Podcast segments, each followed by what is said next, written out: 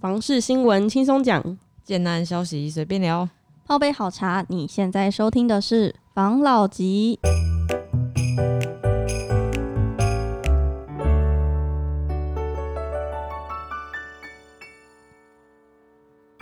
关心你的房事幸福，我是房老吉。我是大院子。我是茶汤会，我是梧桐号，诶，那个今天就是我们来聊聊那个，上次你有给我听一个 podcast 的节目，嗯，然后他大概是在讲防重跟代销的差别嘛？那一集嗯。你有听吗？有啊，那集我有听啊，那你有什么看法吗？我看法，嗯。呃，当然我觉得是各有各的专业啦，不是说比什么谁专业谁不专业的，因为其实呃大概听得出来，就是呃那个节目的出身哈，嗯。也就是说他的主持人的他是有经历过中介这一块，嗯哦，那当然他觉得中介是比较专业，嗯那我们我的想法是不一样，那我也不是说我们是代销了，哈，嗯就是我们了解到的啊、因为从建商到中介都有了解，但是有没有了解到那么深呢？可能在呃中介这边，我们真的是稍微比较弱一点点了、嗯哦。但是我基本上我理解的是，呃，其实负责的呃东西其实是有点不太一样。嗯啊，因为他有在里面讲说是，呃，可能觉得中介在，譬如说买卖房屋啦，这个地方很专业啦，哦。对，那我觉得我把我知道的讲给大家听听看啊，因为假设如果说就我们听众有想要了解这个产业的环节的话，那我们首先先把建设公司先放在崇高的位置，啊，先放那边，我们就先不管了，我们就先讲呃代销部分，因为中介的话，我觉得你可能你们可能去听，你们就了解了啦。哦，我这边的话，可能就是呃稍微分享一下，就是代销的部分啦，好不好？哦，那因为我相信他的节目里面也有讲很多是中介的部分。没错，我们要先跟大家就大概说明他节目里面讲什么吗？嗯，好啊，因为他基本上他是讲说，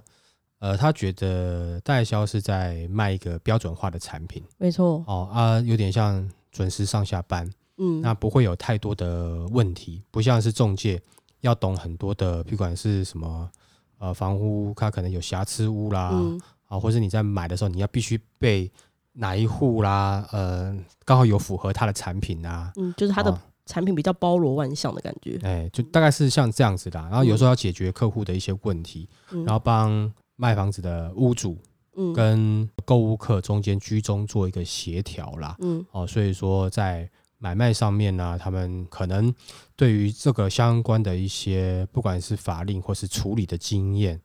哦，中间是比较好。嗯，然后呢，再来就是还要讲到一些上班的时长嘛，没错，哦，还有讲到什么？还有讲到可能做中介做得好的话，做代销就是应该也是差不到哪里去啦。嗯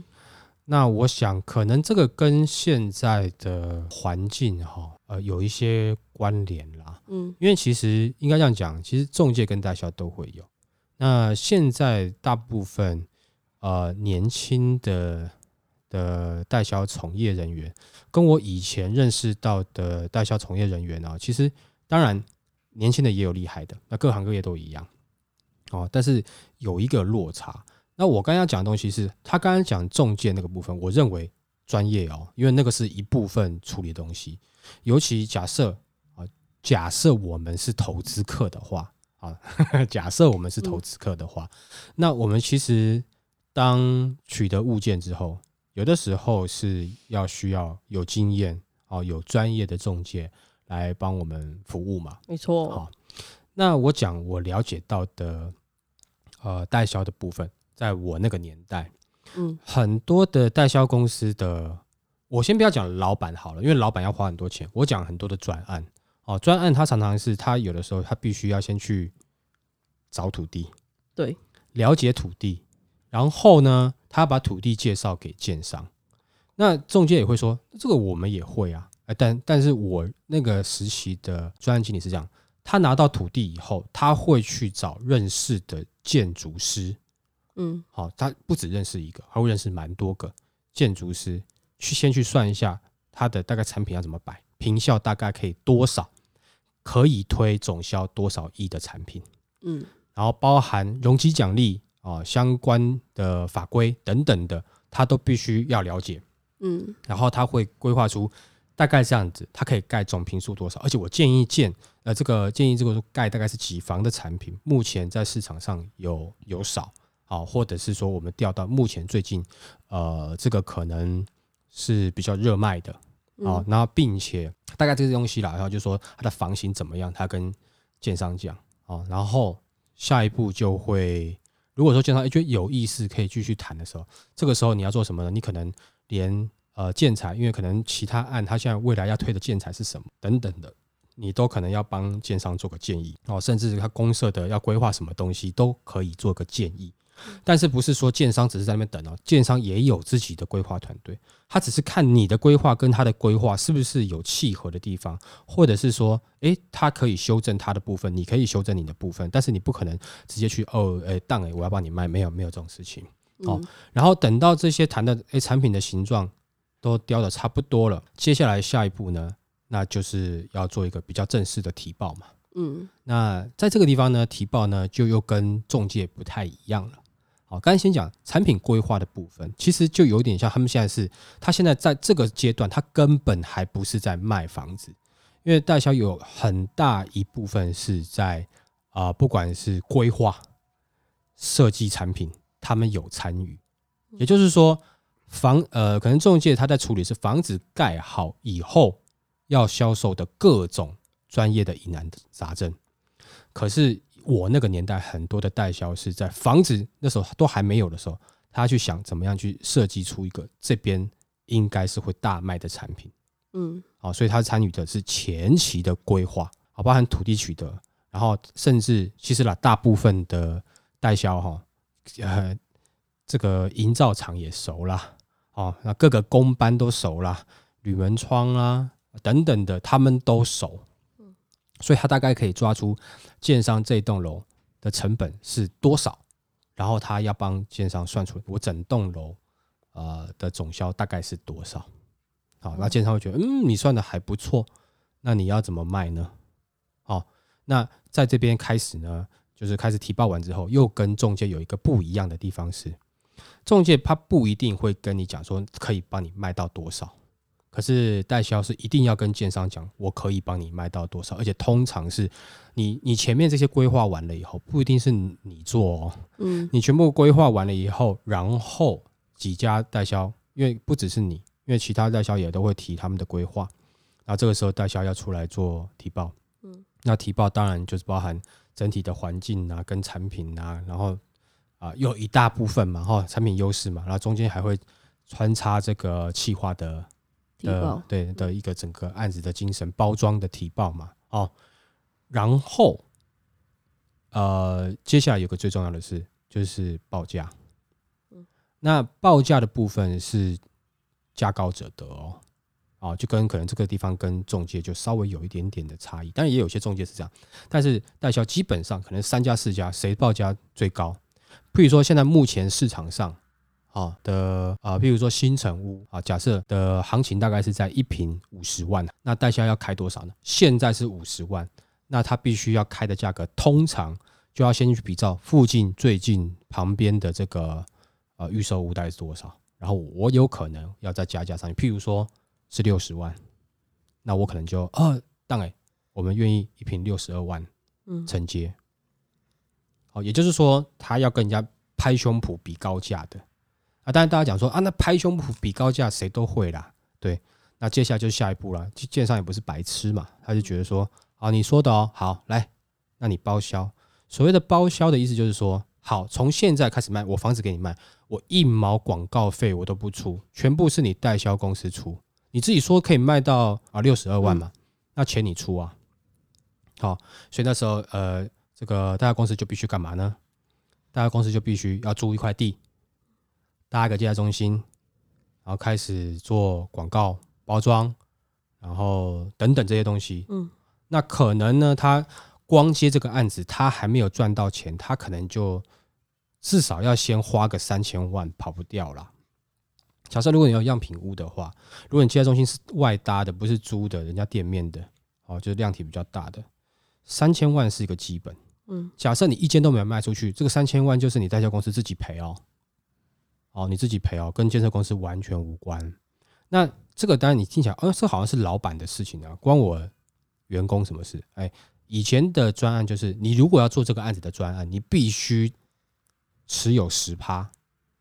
你要跟这个案子共生死啊。也就是说，你去了，你出来上班的时候，你可能譬如说干三千万，好了，那一股就是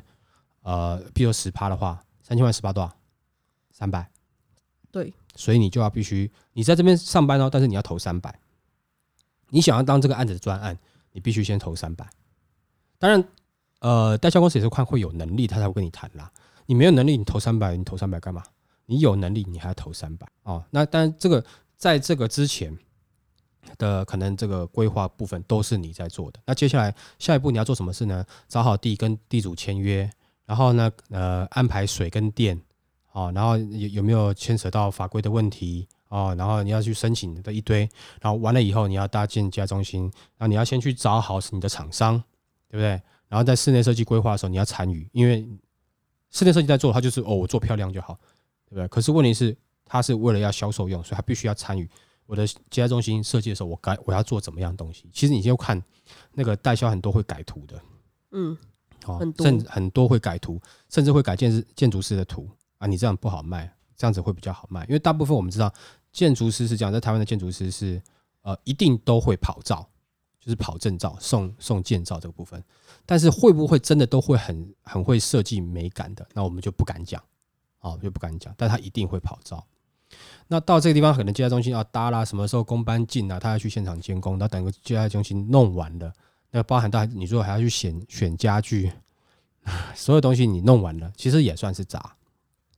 那这个过程中，啊、这个都是还是比较好懂的部分。那呃，以前就是这个刚才讲到，我们刚刚讲到一个企划公司嘛，哦，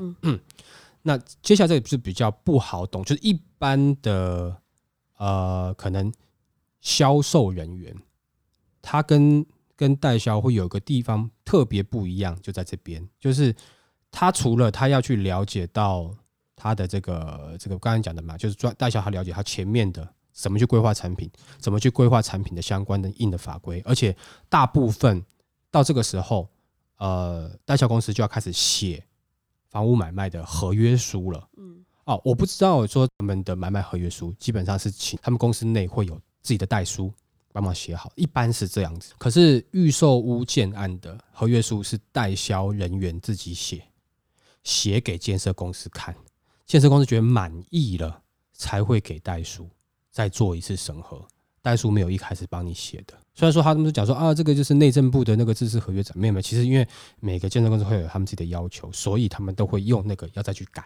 那以前的没有这个内政部的，都是代销就直接写，然后再送给代书看看有没有问题哦，是不是代书写的？因为代书只会写字式的，他也不想，因为他也没有赚这个钱，所以代销他必须要去了解建设公司的需求，然后最近市场有没有投资客在作乱或干嘛什么等等之类的，他要去拟定里面的一些合约内容啊，所以他把合约写完了，给给这个建设公司审，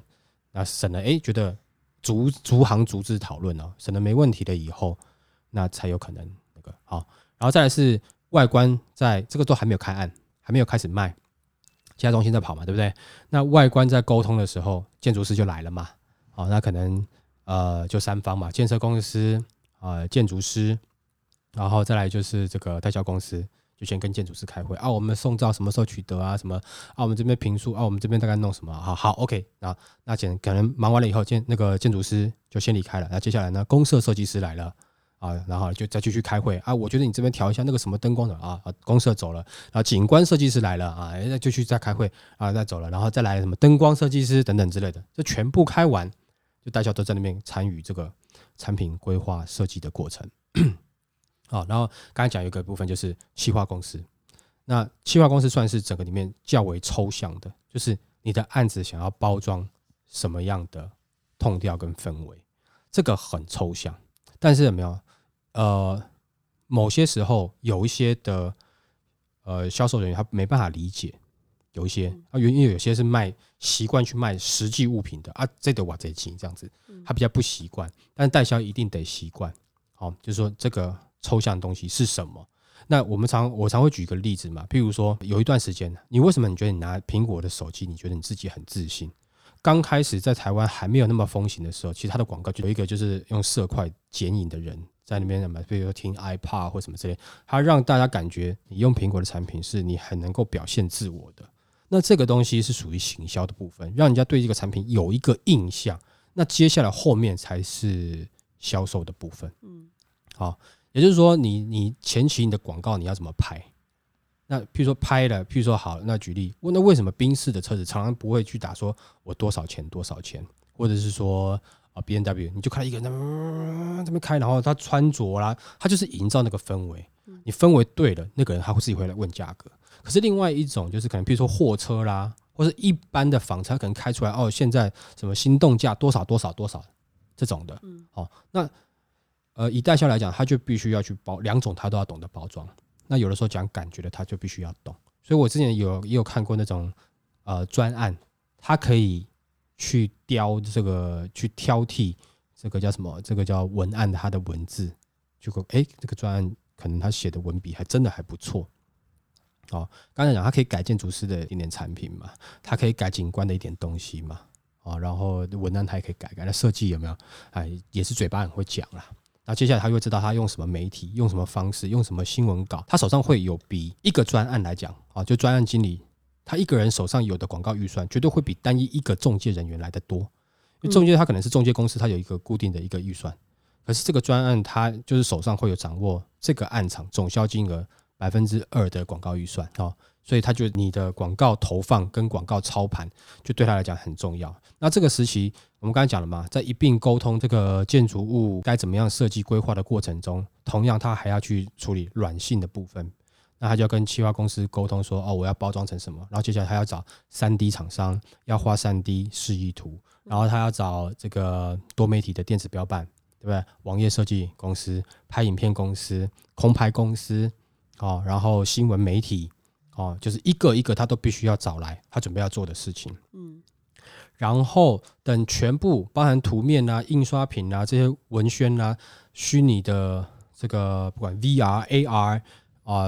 多媒体网页这些东西，我们都全部都准备好了，然后我们开始要就等于是呃，专案经理就会开始帮销售小姐上课。嗯，哦，那销售小小姐可能就哦懂了以后，那知道我们整个的。东西你说没有错了，他讲的没有错，是一个规格化的产品，对。但这个规格一开始是谁定的？那是有用什么方法帮助他定下来？这个就是在代销难的地方。那为什么难呢？因为通常我们都想用好的东西，那好的东西自然它成本就会高。那成本高，建商有时候都不想要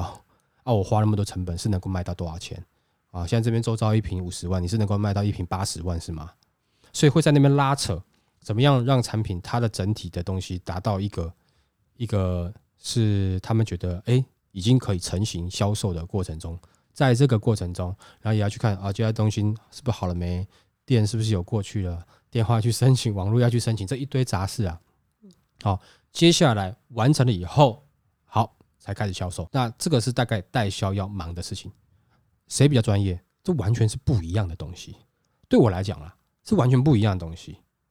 好，因为。代销重点是为什么每次建设公司常常在啊要准备买地的时候，都会找代销公司去参与规划，甚至几家来提规划想法的原因，是因为代销公司它的优势是前期规划产品，并且把它整个行销的流程做好。它销售没有错，它是在一个定点销售没有错，但是。你怎么样让广你的广告跟你的案子的包装，然后让最后让案子是有人愿意来？那他们有时候会很在意那个 slogan 怎么写嘛，嗯，对不对？哦，就是哎，这个为什么就可以切中某些人？因为我这个是要打高端的客户啊，一打这样这样的客户就会来啊。那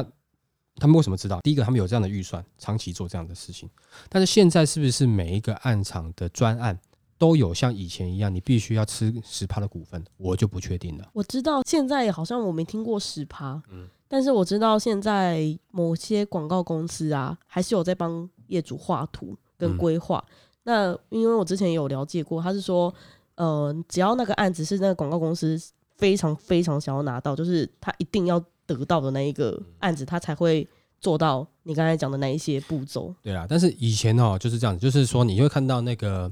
代销的专案啊，嗯，他也不是老板，可能那专案哦跟那建筑师很熟，常常去找建筑师泡茶，然后问他我，哎、我这块地你觉得怎么样？可以怎么样怎么样之类的。那建那个建筑师，当然你大牌的不是这样子啦，那可能假设你没有那么大牌，那你可能会，哎呦，那不然我就帮你看一看啊。那到时候这个案子你是不是可以跟建设公司建议，就是建建筑师给我做啊？就是会有这样子的，就等于说你前面花很多的时间在做的，你不一定有用，而且你规划完这些东西，你做的整份报告精美，很有可能也会被别人拿走，然后但是案子不给你接，会有这样的事情。好、你可能连文宣都做好了，建筑图就不是当然不可能到很细的建筑图来，这大致的一个规划图你都有做出来了，但他不一定给你接，但是少部分了。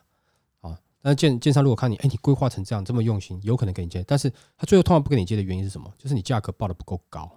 嗯你懂吗？所以在这一点上，可能跟中间有点不一样是，建商可能我跟你讲不是没有啦，那大部分在没有在跟你讲价格的啦。你只要觉得他东西要卖便宜一点，他就觉得那你就是不会卖嗯哦。这个也是这个他们这个业界的一个问题。然后再来是说，你说上下班的时间，其实你说中介跟代销比，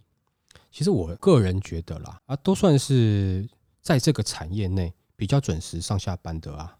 你没有看那些企划公司、三 D 公司，没有到凌晨四点哪有在下班的？嗯早上九点就上班啦，凌晨四点下班啦，对不对？就是企划工他们更累啊，六日也没休诶、嗯，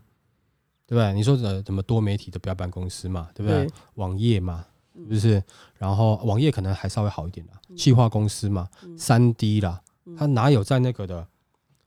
都是到凌晨三四点啊，所以你说哦，有的时候我们可能也有签约到到，譬如说可能十点十一点，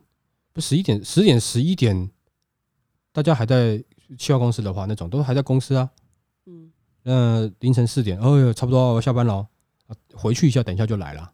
嗯，啊，不然我要回去洗个澡好血汗哦。啊。那个产业就是这样子嘛，所以其实中介跟代销，你要真的去比工时长，其实比不上。比如说我们刚才讲的这些企划公司、三 D 公司、三 D 啊、多媒体，对他们这些公司比不上啦。那工时长短这个就不是，但是因为他们你要做那个，你必须有专业。譬如说你要做多媒体，你要会写程式啊，你网页要会写程式啊，嗯要兼具美感，又要有程式，对不对？那你企划你自己要懂包装嘛，对不对？那你文案设计都要嘛，嗯是不是？那三 D 你其你要会三 D 图啊，而且你不是只是会画三 D 图嘛？我们自己知道嘛，有的他就是会用三 D 软体，但是他画的东西没有一个会过，因为建商跟你讲哦，我那哪我那边是用什么建材，什么建材，什么建材，然后怎么样打光才好看？那建材你要知道，你要听要听得懂啊，嗯对不对？你听到你就开始要开始画了嘛，那这是各有各的专业啦。那那边上班久不久？久啊，对不对？尤其是三 D 那种，如果说你今天在算图，在赶的过程中，你也不能离开电脑，你就只能等它算出来啊，坐在那边燃烧青春啊，对不对？你也烧烧爆，对啊，你也不敢出去买包烟或者买杯咖啡，因为它中间要是突然算图坏掉了，哎，你今天就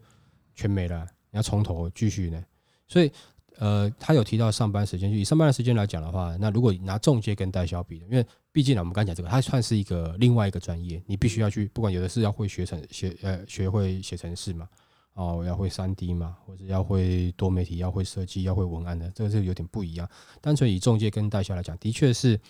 呃代销的时间稍微较为正常啊，但是在你做案前的时候就不好讲啊。那你说谁比较专业？我觉得他们专业的领域是完全不一样的，完全不一样的。如果说你今天是你去看啊，就是以市场上了哦，你可以看到很多代销公司的老板，好不好？他可能是从小代销开始做，做了没多久之后，他就变奸商了，他很嗯容易变成奸商，而且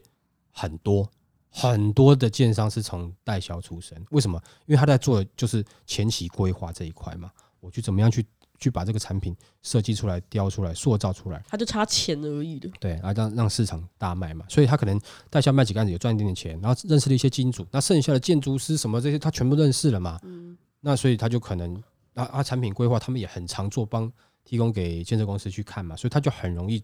跨足到建商这一块。嗯。啊，所以你可以看到很多建设公司，就是说不能说很多了，应该说做代销转成建商成功的很多了，嗯很多了。那中介是稍微比较少一点点了，好，因为毕竟你负责的东西是稍微比较不一样了。嗯啊，那当然你说中介还有，譬如说有的去碰法拍屋等等，那就是另外一个专业了。我觉得那个有各项的专业，那你能你能说哪一个比较专业？我觉得这个去比专业是有一点点，我觉得都专业，我个人来觉得是都专业，嗯但是他们在负责的东西是不一样的。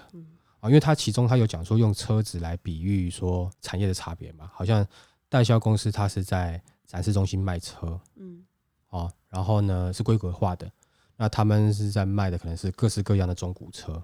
那可是其实讲的话，真正的代销公司它不是在展示中心卖车，在展示中心卖车只是你已经看到它的最后的结果了。专案经理从开卖以后，基本上他就是上完课协助小姐成交了，他自己就不是负责成交那个人。专案经理最累的就是在案前，也就是说他要做的是什么东西是什么？是先规划这台车，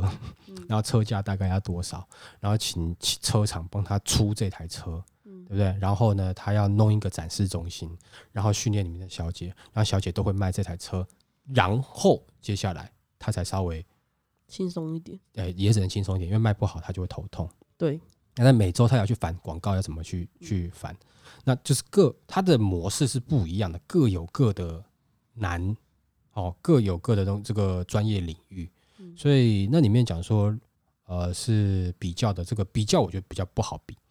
啊，专业程度不好比，因为你面对的客户层不一样，你的专业的东西就不不会是一样。好，那如果说你今天要准备，呃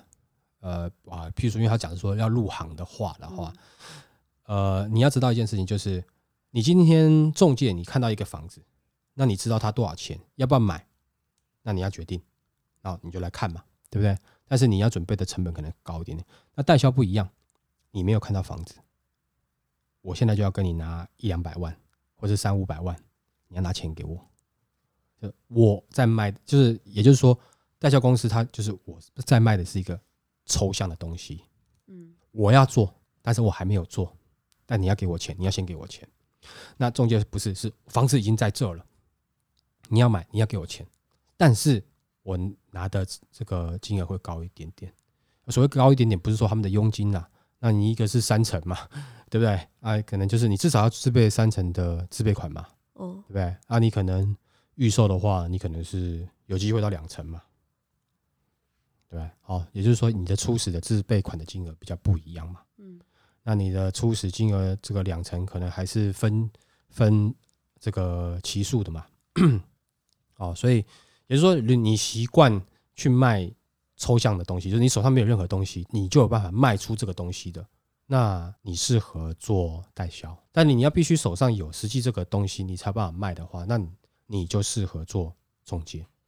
那差异在哪里？你现在听起来哦，好像能够卖抽象东西比较厉害哦，也也不一定，我没有这个意思。卖抽象的东西，它相对的是还不会遇到实际上交屋瑕疵或是等等一些状况，这不会是它的问题。嗯那尤其现在的很多代销公司，就是交屋的部分是建设公司自己交屋，哦，所以他就没有负责这个部分。可是中介你在交屋之后，他有不管瑕疵等等这些问题，他必须要去协助解决啊，这个有差异。所以你觉得你喜欢哪一种，那就自己去。刚刚为什么讲说你要做那么多文宣？因为我房子都没有盖啊，那边那个那块地就是这那个围荒荒地，对啊，围篱围一下，那你凭什么要跟我收钱？对不对？在销售过程中，我就是因为预售过程，我想办法让你愿意买单，变相的募资啊，有点我募资钱来盖这个房子。其实是有点有点点像了哈，有点点像。所以简单的说哈，我觉得啦哈，先不讲说这个呃代销或中介了哈，我讲预售跟成屋啦哈。预售其实比较像是在卖设计，好一个设计规划的概念。那呃成屋呢，就是真正在卖房子。所以如果说你今天处理的案子以这个预售居多的话，其实基本上你要懂得呃卖设计的能力。那如果说你今天是成屋居多的话，那你就要懂得卖房子的能力。所以我觉得在概念上它是有这么一点差别的啦，只是说刚好在负责预售的通常是这个呃代销公司比较多。那中介比较负责的是在成屋销售比较多，但是也有中介在在做预售的哈，不是没有哈。那，所以这是它的差异。那你不好说谁谁特别专业，因为我觉得领域是不一样的，好不好？那因为刚好你有在问嘛，今天就是做一个就我们了解的大概差呃别啦，对差别的部分啊，就是也不是说差别啦，就是说我们补一下，就是说可能对于代销部分，大家没有看到它案前的部分，因为它最累的其实是案前。很悲苦。对啊，真正忙到八十趴以后才开始销售嗯哦，也就是说最累的是前面这八十八，可是前前面的八十八你都不一定看得到，而且这八十趴不一定会有收益，你可能是白聊的。嗯好，那最后的二十趴也有可能让你聊，因为你假设你答应了这个价格六十二万嘛，就你真的一户都没有卖掉，那得到结果是什么？建商会让你继续打广告哦，打到满哦，你三千万花完了，你倒了，都已经打了嘛，所以这个案子在附近已经出名了嘛。我建商接手卖，还是六十二万嘛，因为这是你代销自己讲的啊，对不对？那广告费都花完了，那大家知道这个案子嘛，对不对？来五十万，我建商自己卖，而且我告诉你哦，你的接待中心，如果你为了要继续保留这个业主，你接待中心有的时候还要直接给他，嗯给建设公司的人卖，你不可能跟把那个啊，那我那个我这个接待中心，不然我就给你算你多少钱，好的会跟你算钱的、好的就是啊，不然你就是，但是你喊出那个价格，你都是觉得那个 啊，比如说哎这个你你可能搭了这个接待中心，搭就搭一千万了嘛，嗯啊，也不要让你们聊到聊太多了。哦，三百跟你们接，这就是三百啊，啊三百啊三三百啊，好了，那不无小补了。其实这个问题是这过程中，你的网络广告那个广告费是花出去都不会回来的嘞，嗯挂在外面 POP 花出去都不会回来的呢。那一片，你比如说、呃、一个月什么五万、十万、二十万、三十万、四十万的都有，对吧、你打 YouTube 广告，打其他 FB 的广告，你花花可能就没啦、所以那个就等于是半买半相送了。好，其他中心就要给给这个这个建设公司，而且除了其他中心以外，你所有的三 D，所有的你的所有的制作物，等于就是包包好整包丢回给建商了。哦，这样你还还有机会下次再来提报，啊，不然你没有机会来提报了，啊，那你就就在这个产业你就不好做了。啊，各有各的苦啦。那嗯呃，中间那边我不能讲那么多，是因为我听到了他们的苦，呃，可能比不上他那个节目里面自己在讲的哦。我觉得他可能比较更深入一点点。但我们了解到的就是，大概上代销他大概要做这些事情的，啊，对不对？啊，但是你说真的很辛苦吗？我刚讲的搞不好那个啊，那个企划公司更辛苦啊，没错，哦，而且他做到这样子的结果，搞不好他们收费的比例，整一整个建案来讲，这个比例可能还是比较低一点的啦。但是企划公司的风险也比较低。对啦，那高风险高报酬嘛，那刚才讲到最上面的嘛，那谁风险最大？建设公司啊，因为他去买地啦，他拿了一堆钱砸、啊，嗯，对不对？哦，就是这样的差别了，没错。好不好？那我们今天这集就分享到这边。好哦，好，谢谢大家收听这一集的防老集。拜。